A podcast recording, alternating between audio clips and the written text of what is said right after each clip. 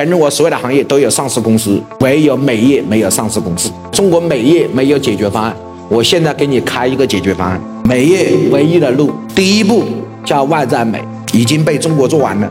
什么女人割个双眼皮儿啦，隆个胸啊，垫个屁股啊，这一块已经被人做完了，基本上做的差不多了，这叫外在美。第二个叫什么美？健康美。目前做这块的人寥寥无几。一个女人想要家庭好，首先这个女人一定要健康，健康的美比什么都重要。越是有钱的家庭，越看重女人的什么美？健康美。对，一个女士自己都不健康，生的孩子肯定不健康。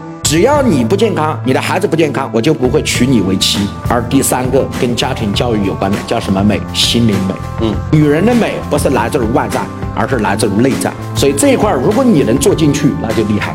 这里面的延伸的东西很多啊。女人健康美是不是跟医美有关呢？对，是不是跟医疗有关呢？对，记住，医美和医疗是两个不同的概念啊。医美是浅层次的，医疗是深层次的。现在是不是很多美业都开始进入了女性做干细胞啊？有还是没有？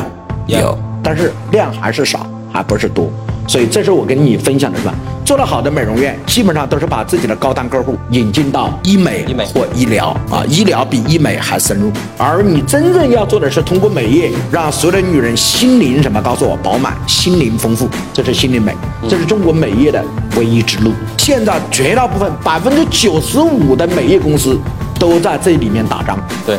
都在这里面战斗，都在哪个美？告诉我，外在美。所以你要率先往下一个层级进行什么？告诉我，升级，开始提出在美容院里面要做什么美？健康美，然后再告诉他们你们的终极方向是在哪里？告诉我，心灵心灵美。所以如果你能提出一套理论，这套东西就是美业的未来。